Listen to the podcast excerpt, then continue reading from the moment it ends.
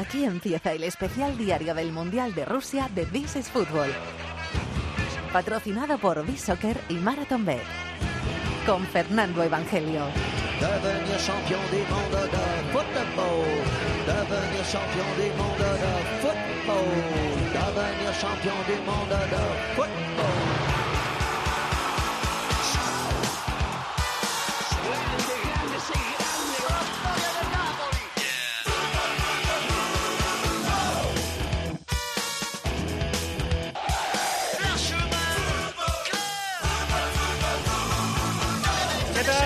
Bienvenidos al Rincón del Fútbol Internacional en la cadena Cope. Bienvenidos al especial Mundial de Rusia 2018. This is Fútbol Diario. Todos los días de competición con el resumen de la jornada después de los partidos. Segundo día de competición en el Mundial de Rusia 2018. Bienvenidos desde el Centro Internacional de Prensa en Krasnogorsk, a unos 20 kilómetros al noroeste de Moscú. Hoy Uruguay ha empezado el Mundial ganándole a Egipto 1-0, Egipto sin Salah, el gol de Jiménez, el central del Atlético de Madrid en el minuto 89 de partido. Hoy España ha empezado el Mundial empatando 3-3 contra Portugal en un partido precioso, trepidante, en el que arrancó marcando Cristiano Ronaldo de penalti, empató Diego Costa, marcó Cristiano Ronaldo antes del descanso, empató Diego Costa después, marcó Nacho Fernández para la selección española el 2-3 y terminó empatando en el minuto 88 Cristiano Ronaldo. Y el otro partido de ida ha sido el Marruecos 0 Irán 1, también de nuestro grupo Irán. La Irán de Carlos Queiroz ha dado la sorpresa con gol de Bujaduz en propia puerta en el minuto 95. Este ha sido el gol del día. Va a venir el envío, pide Josema, pide Cáceres. Te pide una, por favor. Va a pegarle la pelota Sánchez. Ahí va a venir el centro. Le va a pegar Sánchez, vamos. Viene el centro, va Godín, cabezazo. ¡Gol! ¡Gol, Josema! ¡Gol! ¡Uruguayo! ¡Uruguay no más! Tenía que venir por arriba. Tenía que entrar en la hora. Por fin entró, carajo. Gritamos, todo el país lo grita. José María Jiménez al fondo de la red. Mira que el país es pequeño y mira que es intenso. El gol de Josema, eh, de Josema Jiménez para Uruguay que le ha dado la victoria 0-1 sobre Egipto. Con esta sintonía de fondo oficial del Mundial nos vamos a buscar el personaje del día con Bisoccer. El personaje del día con B-Soccer.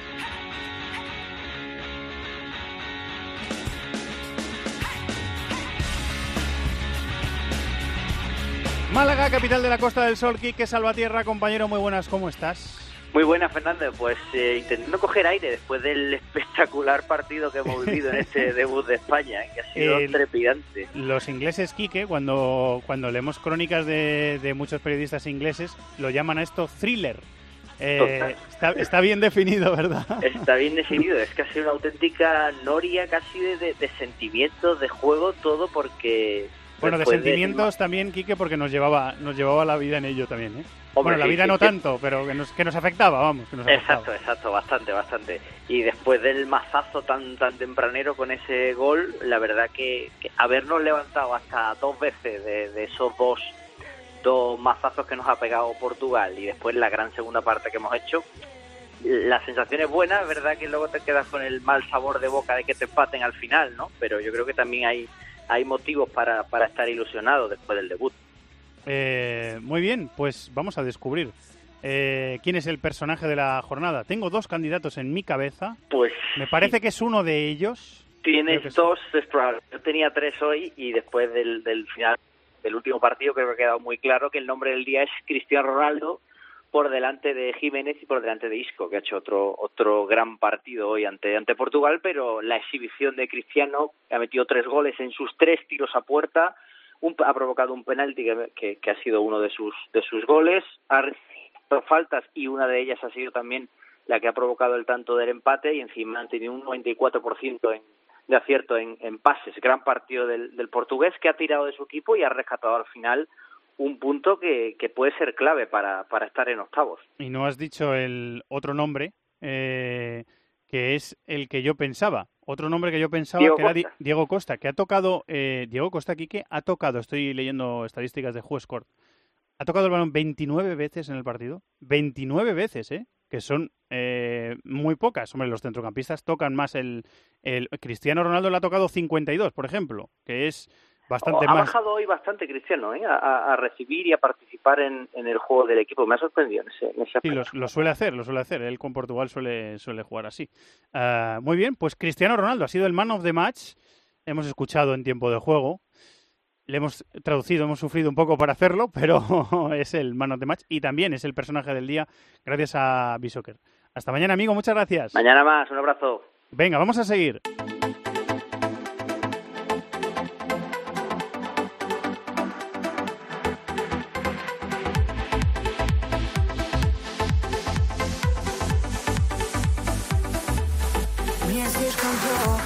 Como siempre, vamos por orden aquí en This is Fútbol Diario, This is Fútbol del Mundial, especial Mundial Rusia 2018. Primero escuchamos el gol del día, después escuchamos quién ha sido el personaje del día y sus estadísticas con los compañeros y amigos de B-Soccer, y después la historia del día.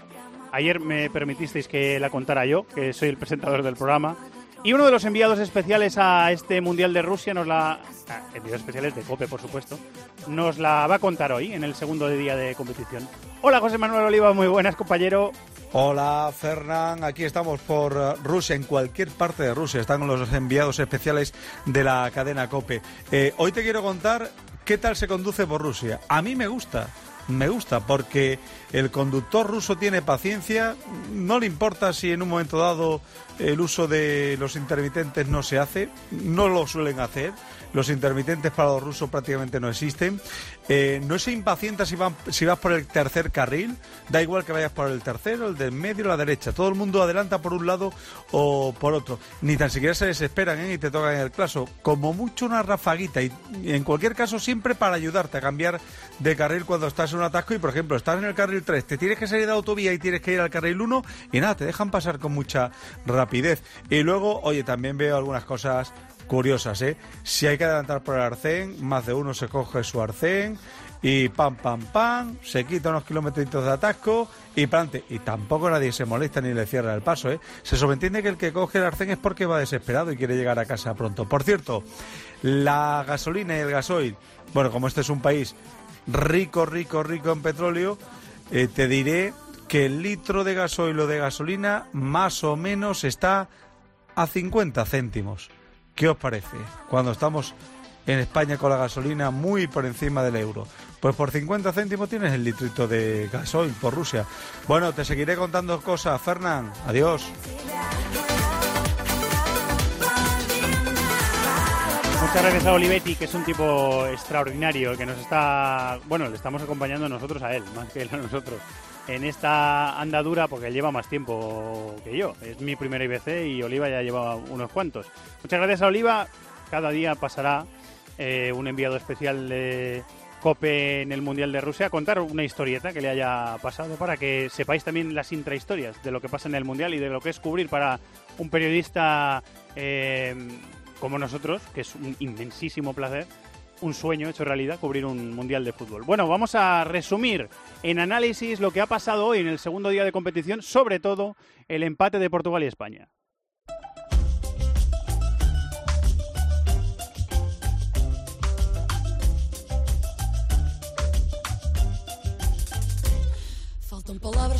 Bueno, os voy a confesar una cosa, que es que durante el día hay muchas cosas que hacer aquí en el IBC. Hay que ayudar en la producción a Germán Mansilla, que es el productor jefe, eh, y a Rubén Martín, que es el presentador del especial mundial de Rusia 2018, que va todos los días a las 3 de la tarde.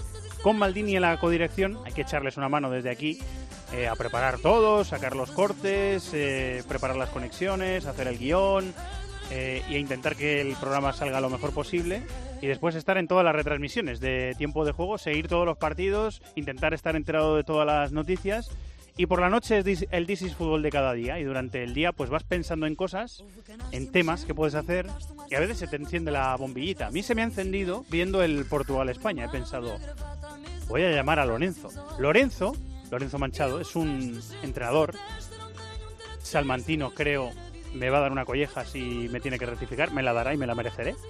Eh, que es oyente del programa, al que he conocido en redes sociales, con el que he hablado mucho del fútbol, de fútbol y con el que aprendo de fútbol todos los días, porque le leo y de vez en cuando pues le hago alguna consultilla, le doy ahí un poco la brasa en WhatsApp y el hombre me contesta amablemente. He pensado, voy a analizar el Portugal 3, España 3, que hemos vivido intensamente en tiempo de juego con Lorenzo Manchado. Lorenzo. Hola, muy buenas. ¿Qué tal, hombre? ¿Cómo estás? ¿Todo bien? Pues muy bien, Fer, aquí reposando un poco después del partido bastante taquicárdico que hemos tenido. Eh, sí, eso decía Quique Salvatierra, eh, que hemos tenido, hemos tenido un thriller, como dicen los, los ingleses. Ha sido un partido muy intenso. Yo me lo esperaba, mm, yo, yo me lo esperaba así de disputado, eh, pero no con tantos goles, tengo que, tengo que reconocer. O sea, me, ha superado mis expectativas en ese sentido el partido. La verdad que yo también, sobre todo conociendo a esta Portugal eh, en lo que basa su juego, que es en, encajar poco, en ser fuerte, que durante una buena parte del partido lo ha conseguido ser. Lo que pasa que, bueno, eh, al final el, el valor de, gol es lo que tiene. Como Cristiano se ha inventado ese penalti y ya, y ya nos ha, se ha puesto en ventaja a Portugal tan pronto hemos tenido que ir arriba y al final el propio efecto cristiano ha hecho que, hayamos visto tantos goles porque es como que nos ha ido llevando a remolque todo el rato. Eh, sí, nos ha ido llevando a remolque. Ha habido dos, dos bichos, uso la terminología de Manolo Lama para, para definir a Cristiano Ronaldo para los dos. Porque a mí me han impresionado mucho tanto Cristiano Ronaldo como Diego Costa, que al principio aquí que no, eh, la, la, maquinita de no le ha encontrado entre, entre los eh, mejores de la jornada por rendimiento, pero a mí me ha, me ha entrado por los ojos, me ha impresionado la, los problemas que les ha dado a los centrales de Portugal, lo móvil que ha estado. Estábamos diciendo, ha tocado la pelota solamente 29 veces en el partido y ha tenido una incidencia tremenda. Es mi sensación, y si está equivocada, por favor, corrígeme. Eh, sí, la verdad que bueno, el partido de Diego Costa, dentro de que eh, en esa fase del partido en la que hemos dominado muchísimo y podíamos tocar en corto para combinar, Portugal ha hecho bien adelantando un poco la línea porque sabe que Diego Costa no es muy explosivo en esos movimientos, ni siquiera ve demasiado rápido el fútbol para en cinco metros desmarcarse fuerte a la espalda de Pepe o de Rui Fonte. Lo que está claro es que al primer balón largo que la metió Busquets, pues bueno, ha tirado a Pepe al suelo, se ha sacado un gol donde prácticamente no había nada. Eh, a mí el partido de Diego Costa, desde luego, que me ha gustado, porque además los dos centrales que tenía Portugal eran centrales para, para trabajarlos de esa manera. Eh, yo creo que es el mejor partido que ha jugado Diego Costa con España. La verdad que nos ha venido uno de los días donde más, más feo se nos había puesto. Eh, por momentos hemos visto a España organizada en un eh, 4-3-3 o 4-1-4-1 a veces. No sé si me ha escapado algún cambio de dibujo durante el partido. Eh, pero hemos tenido eh, ¿Te ha gustado Coque? Te voy a preguntar, porque durante la retransmisión o durante el partido a mí me ha dado buenas sensaciones el centrocampista del, Atlético de Madrid acompañando a Busquets. ¿A ti te ha gustado? A mí me ha gustado bastante más en la segunda parte que en la primera, pero creo que más que mm, por méritos suyos, creo que ha sido porque en la segunda parte Sergio Ramos sí que la ha podido encontrar bien. Si te das cuenta en la primera parte, yo me he quedado con la sensación de que Sergio Ramos estaba buscando desesperadamente a Tony Cross y no lo encontraba. La salida a España de balón estaba mejor por ese lado, principalmente porque Sergio está muy acostumbrado a salir por ese perfil y por el otro era Cristiano el que tapaba a Piqué y siempre es mejor intentar arriesgar por donde no está el bueno de ellos, por así decir, pero no encontraba Cross, a Jordi Alba no le, no le daba el balón que le hacía falta y ha intentado dos cambios de juego seguidos a Nacho que no han funcionado, algo que con el Madrid sí que lo suele hacer muy bien, y aunque luego en la segunda parte sí lo han hecho, en la primera parte han dejado de hacerlo. ¿Qué pasa? Le ha dado unos cuantos balones a Coque, cayendo en esa zona intermedia entre Piqué y, y Nacho para que Nacho ya pudiera coger más altura. Las dos veces ha recibido mal perfilado y es como que Coque ahí un poco ha perdido confianza o no ha encontrado el sitio donde recibir. La segunda parte yo creo que ha estado muchísimo mejor. De hecho, si ves el mapa de calor de Coque en la segunda parte es mucho más alto, muchas más acciones y la verdad que a mí la segunda parte de Coque sí que me ha llenado mucho más. Sobre todo también porque Isco se ha metido más al medio y, y han podido combinar mejor con, con Silva, todo más, más en cortito. Eh, ese ha sido un poquito el planteamiento de, de, España, un poquito dominar, tener la pelota, intentar someter con el balón a, Portugal. Hemos sufrido unas contras, ¿eh? Ha, ha, buscado eh, Lorenzo Portugal ser muy directa en algunos saques eh, de puerta y ganarnos por arriba con Cristiano, y cuando nosotros estábamos un poquito volcados, eh, ser muy vertical y ser muy dañina, ser muy dañina, y en algunos momentos lo ha conseguido, ¿no? Yo creo que lo han conseguido prácticamente casi todas las veces que de verdad lo han intentado. Mm, dos comentarios de, lo que tú dices. Cristiano por arriba creo que ha ganado cinco duelos aéreos y ha dado un auténtico recital de juego de espaldas. Ha dejado algunas acciones técnicas como alguna dejada de espuela o bajar y, y tocar de cara que nos ha hecho muchísimo muchísimo daño. Y luego, aparte, de hecho, dos de los goles vienen por ahí, porque la jugada del, del penalti es así y el y creo que el de falta también es un balón que él gana. De todas maneras, sí que sí que nos ha hecho daño. Y luego, la amenaza de Guedes, claro, es que cuando tienes dos delanteros de ese tipo, que a cualquiera de los dos se la puedes echar y que cualquiera de los dos la puede parar para que el otro siga corriendo en una acción posterior, hace que tanto Ramos como Piqué tengan que tener un, grado de concentración altísimo todo el partido. De hecho, en el gol que nos mete en el minuto 43 eh, es un balón que tardamos en ajustar de nuevo la posición con, con las marcas. Le cae, creo que es el que recibe y al final se la deja a, a Cristiano, que uno de los dos de ellos venía de fuera de juego. Y que es que es una jugada tan rápida que Ramos y Piqué no han estado bien ajustando. Ramos creo que levanta la mano creyendo que fuera juego, creyendo que el balón va al otro al, al otro portugués. Sí. Claro, es que son son dos jugadores que son peligrosísimos, porque tanto para recibir de cara y permitir que el otro corra, como para ellos hacerse la jugada solos, con la ayuda de, de Guerreiro, sobre todo en la primera parte, que afortunadamente en la segunda ya bajó un poco el tono físico porque por allí no estaba haciendo muchísimo daño, tenía muchísima presencia el portugués muy arriba. Eh, es, es, es un equipo complicado porque al final el plan de partido de España sabemos cuál era y el plan de partido de Portugal era como que lo que mejor se le da es lo que más daño nos podría hacer. Entonces, por ahí ha sido difícil. Sobre todo también es difícil tener un cristiano con ese nivel de acierto. Eh, ha sido mm, llamativo el, error, bueno, el error eh, más visible que ha tenido De Gea en el partido, que a partir de ahí yo creo que ha estado bastante nervioso, o desde fuera se le ha notado bastante nervioso. ¿Cómo valoras el partido de De Gea en el contexto de su trayectoria en el United, o en el contexto de lo, de lo último que le hemos visto, de la trayectoria última que le hemos visto a, a De Gea, porque no no hay que separar el partido de hoy a lo mejor de eh, que estamos ante el mejor jugador del United elegido por su afición y elegido por, por los aficionados eh, en las últimas temporadas, Lorenzo. Estoy totalmente de acuerdo. Eh, de Gea en el United todos sabemos que empezó de manera titubeante cuando llegó con Ferguson, pero las últimas temporadas son buenísimas y esta última ha sido jugador de ganar puntos para, para el equipo de, de José Mourinho. Coincide que ha tenido hoy un, mal día, porque es la verdad lo que tú dices en el gol, en el segundo gol en el de Cristiano se le cuela entre los brazos y no tiene puesta la pierna detrás para que precisamente rebote ahí, que es la acción técnica como debe ejecutarse, y luego en, en el golpe que le da Cuaresma a Piqué, él sale a un balón largo y sale fatal, porque no llega al balón, ni siquiera salta, afortunadamente no llega a Cuaresma, pero si no nos podrían haber metido el gol antes. Yo creo que hay que separarlo de sus actuaciones. Eh, también creo que le puede ocurrir, bueno, aparte de todo lo que han vuelto a, España estos días, etcétera, creo que le puede ocurrir que al final en el United eh, es muy buen portero porque lo es, pero es que además tiene muchísimas actuaciones por partido. Y, contra, y con España le tiran muchas menos veces, por así decir. Creo que hoy, de hecho, creo que no ha atajado un balón. Creo que los tres tiros han sido, han sido gol. Quiero decir, con España va a participar en muchísimas menos acciones y tal vez le cueste ser ese tipo de portero que, estando frío, por explicarlo rápido, eh, está preparado para actuar. Por ejemplo, como pueda ser Keylor Navas, por poner una comparación con el Real Madrid. Eh, seguramente deje así un portero en el que, mm, si cuanta más acción tenga durante el partido, más, más arriba está su rendimiento. Yo creo que puede ir por ahí, ¿eh? ¿eh? la última que te hago, Lorenzo. A mí me ha, me, me ha impresionado durante el partido ver a futbolistas eh, muy técnicos, muy acostumbrados a tener el balón, eh, bien dotados técnicamente, como digo, y con de buen pie, que, os gusta decir a los entrenadores y que a veces los periodistas os copiamos, em, como Bruno Fernández, como Bernardo Silva, em, pegándose una paliza a currar tremenda y sacrificando eh, un poquito el talento la calidad que tienen para, para seguir el plan. Que es verdad que cuando pasaba la pelota por sus pies eh, se notaba, porque esa calidad se, se nota y, y, a lo mejor mejoran el, el, juego del equipo en ese sentido o mejoran eh, la fluidez de las contras, que es a lo mejor lo que también quería Fernando Santos eligiéndoles, pero claro, eh, ciñéndose al plan de trabajo del equipo. Y los dos han sido sustituidos en la segunda parte porque se han pegado una paliza tremenda bueno, el, lo que tú dices, el partido de, de, Bruno Fernández, mientras le ha dado el físico eh, para estar a la vez atento a saltar a la presión, a Coque si cae en esa zona de recibir, o a Nacho para que no jugara a gusto, me parece que ha sido fantástico. Y Bernardo Silva,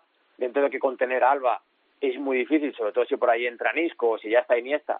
Quiero decir, parar a Alba en carrera cuando está atacando el espacio con esos dos pasadores es muy complicado. Ahora, sí ha tenido varias acciones en las que ha impedido el pase sin ni siquiera cortarlo y, y aparte eh, se ha hecho un despliegue físico terrible. Yo creo que es muy meritorio el, los conceptos que, le, sobre todo en nivel de sacrificio, que les ha conseguido meter el, el seleccionador portugués, Fernando Santos, porque de verdad que son jugadores lo que tú dices. Bernardo Silva en el Manchester City apenas tiene que correr para atrás. Si tiene que correr para adelante tras pérdida y, y, lo que quieras, pero correr para atrás poco. Y también destaco el partido de Mutiño. Me parece que ha estado ahí a buen nivel, enfrentándose a dos buenos bichos. Fíjate que defensivamente yo creo que el que peor ha estado, no por despliegue, sino por decisiones, ha sido William Carballo. Que ha ido a veces, ha salido a veces demasiado de zona hacia afuera y en un 4-4-2 que uno de los dos centros pierda tan a menudo la posición puede, puede ser peligroso. Eh, sospecho que me vas a decir que sí. ¿Has visto el Marruecos-Irán también? Pues he visto una buena, pues he visto una buena parte, sí. Sí, sí. No eh, todo lo que me gustaría por trabajo, pero sí he visto una buena parte. Eh, 0-1 gol de Bujadus en el minuto 95 sí. en propia puerta, eh, después de dominio de, de, Marruecos y de trabajo, trabajo y trabajo sí. y sacrificio y sudar hasta la última gota de sudor, eh, que es una característica mmm, eh, bastante marcada del, de la Irán de Carlos Queiroz y al final victoria de, de, Irán y segunda victoria de Irán en la historia de los mundiales después de la que consiguió en el 98 contra Estados Unidos, precisamente contra Estados Unidos 2-1 en aquel ya mundial.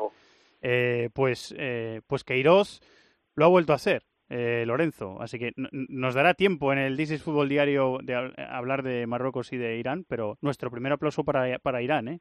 que, ha, que sí. ha ganado su primer partido del Mundial. Además, un partido complicado porque Marruecos, sobre todo de medio campo para adelante, tiene muchísima calidad. Tiene jugadores que giran muy rápido, jugadores muy habilidosos conduciendo, con creatividad. Lo que pasa es que lo que hablaba con, con un amigo, que eh, al final Irán es como que te puede acabar desesperando a que seas sí. tú el que tenga que, que, ir a por él, porque como tienes que ganarle, porque a Irán cualquier empate le vale, cualquier cosa que saquen en el Mundial es oro para ellos, al final te desesperas tú y en la desesperación yo creo que ellos se, se mueven mucho mejor, desde luego.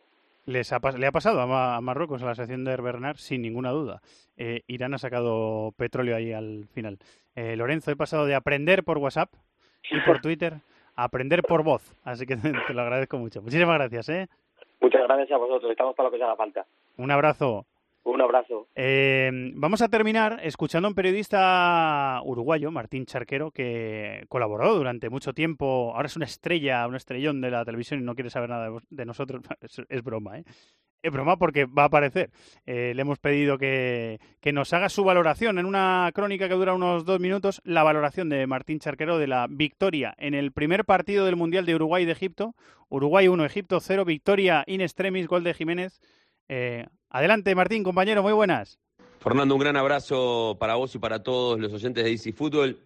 Me quedó la sensación de que eh, hoy Uruguay sacó adelante un partido muy complicado frente a una muy buena versión defensiva de Egipto, que Uruguay le costó un montón adaptarse al partido que Egipto planteó en el primer tiempo. En Uruguay valoramos mucho el hecho de haber ganado este primer partido. Hacía un montón de años que Uruguay no se estrenaba en el Mundial con un triunfo nos habíamos encontrado, habíamos crecido, muchos de los que estamos por los 40 años eh, nos habíamos acostumbrado con derrotas o con empates en un primer juego. Por eso que valoramos también el hecho de que en este primer día para nosotros, los uruguayos, segundo día del Mundial, eh, lo hayamos transformado en un día con mucha felicidad por ese gol de José María Jiménez. Fue un partido en el que el primer tiempo Uruguay no tuvo casi volumen de juego, si bien tuvo la pelota, tuvo enormes problemas para poder romper la línea de contención de los egipcios y en el segundo tiempo retrocedieron mucho, lo dirigido por Cooper, y Uruguay tuvo un poquito más de espacio como para, para jugar. Sin duda que ha sido un notable partido de la pareja de centrales de Uruguay. Josema y, y, Godín volvieron a liderar al equipo. Josema rompiendo el empate con un cabezazo desde lo, desde lo técnico muy bueno. Y bueno, y Godín siendo, me parece que el líder del equipo, no, no solamente líder por llevar el brazalete de capitán, sino líder por hacer todo lo que debe hacer un central, cerrar en la espalda de los, laterales, eh, devolver todo lo que venga por arriba, porque aparte le agregó traslado de pelota en momentos complicados del equipo. O sea, fue un partido muy bueno de Godín, sin fallas, de quien es en este momento el capitán. ¿Qué es lo que nos costó a los uruguayos? Y bueno, nos costó ver un partido en el que Suárez no fue figura, en el que Suárez jugó re realmente eh, confundido. Yo en algún momento lo vi hasta frustrado porque no le salía absolutamente nada de lo que decidía. Incluso falló en, algún tipo de situación donde él no falla me da la sensación que fue uno de esos partidos que Suárez lo va a recordar porque le salió exactamente todo al revés. O sea, valoro el triunfo porque más allá de no haber jugado bien, el equipo lo ganó. Valoro más el triunfo porque sin tener a nuestra gran estrella iluminada hoy, Luis Suárez, el equipo igual abrocho estos tres primeros puntos como para, bueno, sacarse de encima al equipo que mejor defiende en este grupo después de Uruguay. Les mando un abrazo. Un abrazo para nuestro compañero Martín Charquero de la televisión uruguaya. Le visitaremos en cuanto podamos aquí en este IBC en Moscú. Y ahora vamos a apostar con los amigos de Marathon Bet. Está produciendo este segundo programa diario de This is Fútbol en el Mundial Alex Ibáñez. Hola Alex, muy buenas. Hola Fer, buenas. ¿Tienes eh, ya preparada tu apuesta para el partido al que vamos a apostar mañana? Es eh, la única jornada del Mundial con cuatro partidos. Nos vamos a hartar de, de partidos. Eh, y ahora contamos una cosita además, porque vamos a dar los cuatro eh, partidos en tiempo de juego, en directo aquí en Cope. Vamos a apostar al partido de Argentina, Argentina-Islandia. Eh, Alex. Sí, As- eh, yo mi apuesta, bueno, no es muy original, pero viendo lo que ha hecho hoy Cristiano Ronaldo y viendo que tiene que tirar de su equipo 100% y además saldrá con muchas ganas, he mirado en Marathon Bet que marca Leo Messi a 1,73 y es que estoy seguro de que Messi mañana va a jugar muy bien y lo que te digo, esto de Cristiano Ronaldo seguro que les poleará. Eso es arriesgar, ¿eh, compañero? A Sí, ser- me la juego mucho. Has arriesgado. Pues mira, yo voy a apostar a que ambos marcan en el partido, tanto Argentina como Islandia, marcan un gol y eso se paga 2,34-1. Así que la suerte está echada porque las cuotas, os recordamos que están sujetas a cambios. Eh, esto es marathonbet.es para mayores de 18 años. Hay que jugar con responsabilidad y consulta condiciones en marathonbet.es. ¡Los de las cuotas! ¡Los de las cuotas! MarathonBet. Regístrate ya y disfruta de grandes cuotas, además de una amplísima oferta de mercados, promociones, eventos. ¡Los de las cuotas! ¡Los de las cuotas! MarathonBet. Extraordinario. Mayores de 18 años juega con responsabilidad. Consulte condiciones en marathonbet.es.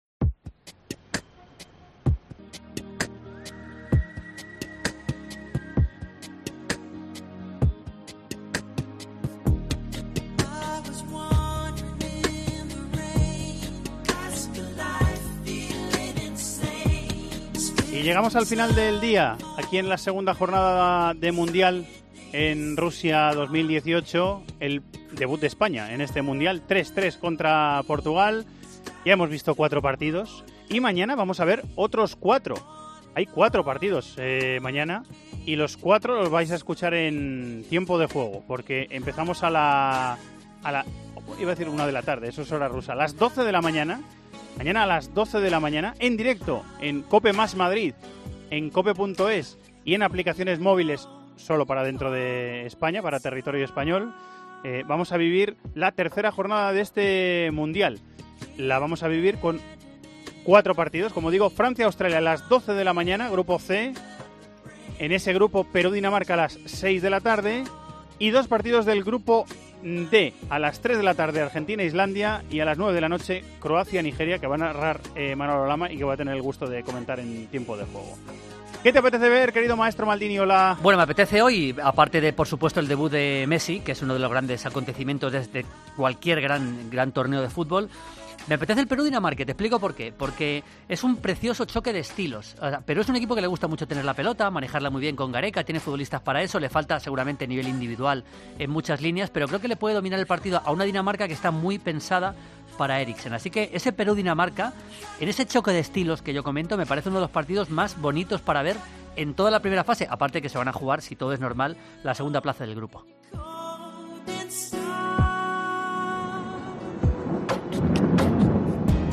Bueno, pues viviremos en tiempo de juego eh, este sábado.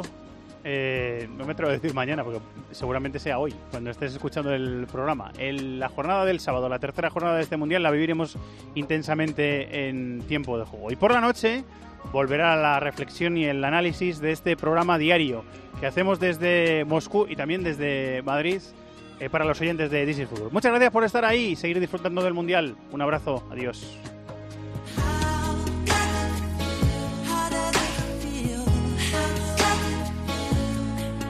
Todo el fútbol internacional cabe en This is Fútbol.